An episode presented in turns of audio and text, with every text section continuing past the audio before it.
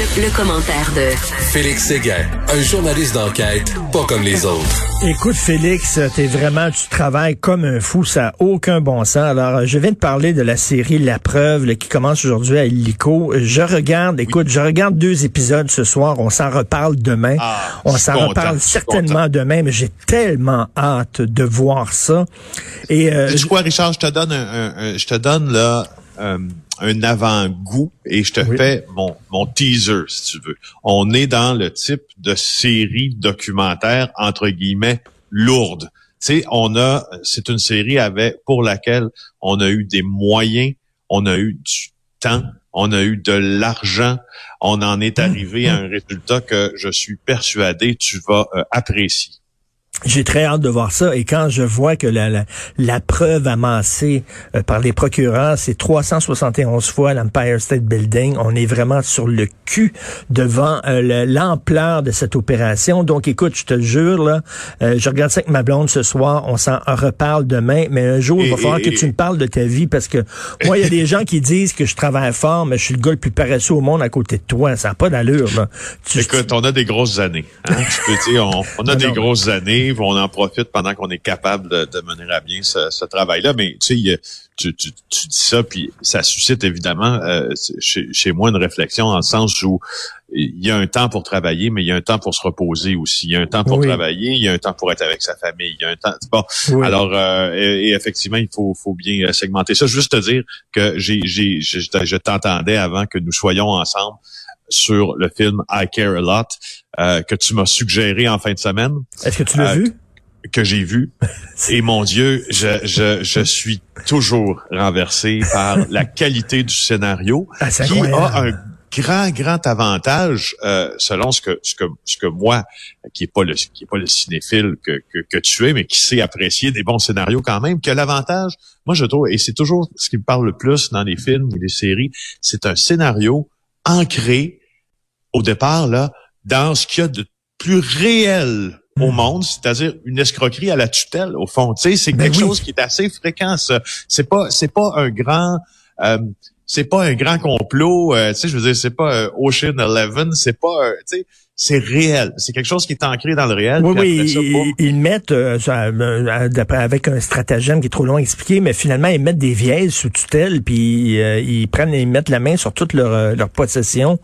ça peut arriver ici, on l'a vu, hein, des, des, des fraudes. Ah D'ailleurs, cette semaine, il y avait des gens qui fraudaient justement des, des grands-parents. Donc, mais tu sais, en plus c'est de l'humour un peu acidulé, c'est de ah, l'humour bête et méchant. Les ah. dialogues, la, la manière dont c'est écrit, la vulgarité à certains égards moi, je, écoute, j'ai tout aimé. ah ouais, ben je suis très content. Je t'avais écrit en disant, faut que tu regardes ça. Peter Dinklage, qui est un des plus grands comédiens au monde, euh, qu'on a vu dans Game of Thrones, qui est là-dedans. Écoute, parle-moi de JE ce soir. Euh, ça a l'air passionnant et on le voit là, hein, c'est par, par du trafic d'armes par la réserve d'Aquassassiné. Ben oui, parce que tu vois, euh, lorsqu'on parle de fusillade, puis on en parle beaucoup depuis l'été dernier, parce qu'il y a une hausse réelle hein, des crimes commis par arme à feu. Euh, en point de pourcentage, ça se constate dans les bilans du SPVM. Mais au-delà des chiffres, il y a aussi les victimes, comme tu le sais, innocentes, comme Myriam Boundaoui, cette jeune Algérienne décédée dans, dans, dans, dans le cadre d'un conflit qui s'est arbitré entre deux personnes dans lequel elle n'a fait aucun, aucun rapport. Hmm. Alors, ce qu'on a essayé de voir, c'est, bon, tu t'en doutes que celui qui fait feu en direction d'une autre personne euh, est un, et fait partie du problème, mais l'autre partie du problème, puis celle que l'on voit moins, c'est celui qui fournit l'arme à hmm. cette personne-là. Euh, et euh, c'est à ça que Denis Thériault euh, qui, euh, qui, qui, a travaillé tellement fort pour mettre euh, à bien ce reportage-là, s'est intéressé aux trafiquants d'armes, ceux qui approvisionnent les gangs de rue de Montréal. En disant, moi, je, je, vends des armes, après ça, je m'en fous, je m'en lave les mains, ce qu'ils font avec, c'est pas mon problème. Justement. Puis, puis c'est pourquoi encore une fois, par appât du gain, 5000 dollars par jour pour traverser la frontière américaine avec des armes et puis les laisser euh, choir à la, à la réserve de qui, comme on sait, est un territoire qui est mitoyen entre euh, le, territoire autochtone, le territoire canadien et le territoire américain. Euh, alors, pistolets, mitraillettes, munitions, euh, il y a une des sources qui est liée à ce monde criminel-là qui va décrire à Denis en détail ce que on a convenu d'appeler la route des armes. ce réseau-là est emprunté chaque semaine par des contrebandiers qui vont acheminer, comme on l'a dit, euh, leurs marchandises. 5 000 dollars par jour, ils sont payés pour importer des armes à feu. Et moi, ça me fascine toujours que des bandits, euh, des gens qui tremblent dans des affaires illégales et louches, euh, euh, euh acceptent de témoigner. Bien sûr, là, c'est à visage couvert, on le voit, on voit pas la personne, mais acceptent de témoigner devant caméra à un journaliste. Et je me dis, pourquoi ils font ça, ces gens-là? C'est-tu parce qu'ils se sentent, je sais pas, ils se sentent mal d'avoir fait ce qu'ils ont fait, puis c'est une façon d'expier leurs crimes, d'expier leurs péchés, comme, comme quand on allait en confesse quand on était jeune? Ben, il ne faut pas sous-estimer la vanité de certains personnages du monde criminel parce que ça vient souvent avec, parce que c'est tout, c'est souvent induit par le pouvoir cette, cette, cette euh, vanité-là. Puis euh, souvent, tu te rends compte que c'est des gens qui veulent parler, c'est des gens qui mm. ont, euh, mets-toi mets-toi en tête qu'on est dans que les codes, le système de valeurs et tout ça est bien différent euh, du nôtre. Puis dans leur code, puis dans leurs valeurs, euh, puis dans leur système, il y a certaines certaines choses dont ils sont fiers pour nous, ça nous, ça, ça nous dirait, ben voyons, c'est complètement amoral, mais pour eux, ça l'est, tu comprends? Mhm. Et puis, ils sont fiers de le dire.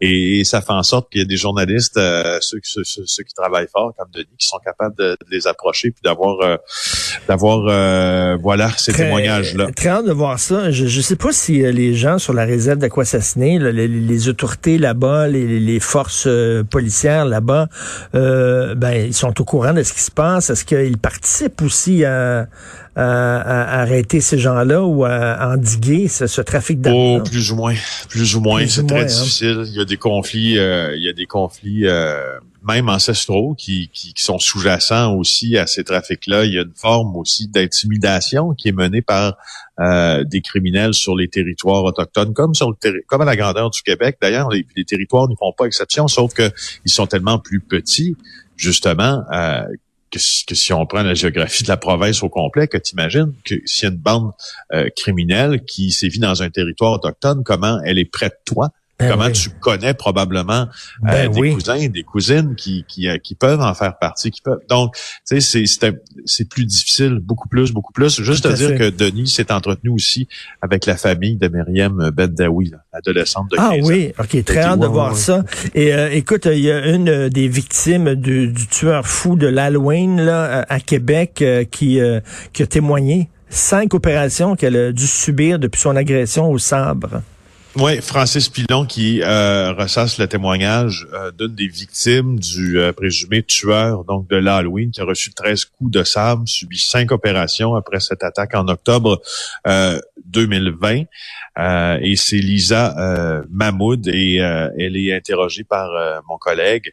Et franchement, je vous suggère d'aller le lire parce que le récit qu'elle dresse, si on se place dans la position d'une victime, si on veut savoir c'est quoi avoir été fait, partie de cette, cette virée là, meurtrière euh, dans les rues du Vieux-Québec, mais ben, c'est à lire. Tu sais, euh, elle, elle, elle, fait encore des mauvais rêves. Elle ben, pense encore qu'elle va se réveiller. Ça va ben, j'imagine aussi.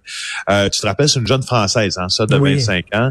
Alors là, elle est, elle est retournée en, elle est retournée en France. Elle s'est engagée un avocat pour être sûre d'être représentée, d'ailleurs comme victime euh, ici au Québec. Donc, elle a mené sa convalescence en France à partir de novembre.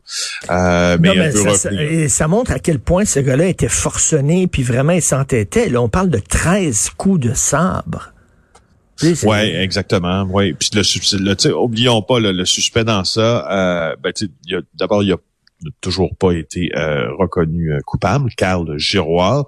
Il est accusé de deux meurtres au premier degré et cinq tentatives de meurtre. Alors, ça en mmh. fait un des événements les plus euh, mon Dieu, je te dirais sanguignolant. Ah, ah oui, non, non, tout à fait. Euh, écoute, une nouvelle qui te fait rire aujourd'hui. Oui, beaucoup. Euh, en fait, j'aime beaucoup les, tu sais, ces, petites nouvelles qui partent de pas grand-chose, puis qui finalement font le tour de la planète. Il semble que euh, il y a un, site internet, un concours américain qui s'appelle les Abominables 8, qui se passe sur Internet, qui est organisé par un blog américain, en fait, qui cherche le pire arrêt de bus, euh, d'autobus aux États-Unis. Euh, le blog s'appelle Streets Blog USA, puis annuellement, il, il organise ce concours-là, des arrêts de bus les plus désolants. Et là, euh, il y a quelqu'un de Québec qui a soumis un arrêt sur la rue Franck Carrel. Allez voir l'article de Martin Lavoie dans le journal de Québec et de Montréal, où son titre franchement, c'est très, très drôle. Écoute, c'est un, c'est un, c'est un, c'est un boulevard ah, et puis là, en plus, la neige fond, c'est gris, c'est brun, c'est pas beau. et tout ce qu'il y a, c'est un poteau autour d'un parapet d'aluminium. Puis, euh, en tout cas, juste, juste que vous alliez le voir, juste pour vous dire que, tu sais, c'est, des fois, on peut rire aussi. il, y en a qui sont là. Et bien sûr, écoute, il y a ce, euh, ce texte-là aujourd'hui du Jonca, euh, rapidement sur la fin de Paolo Catania.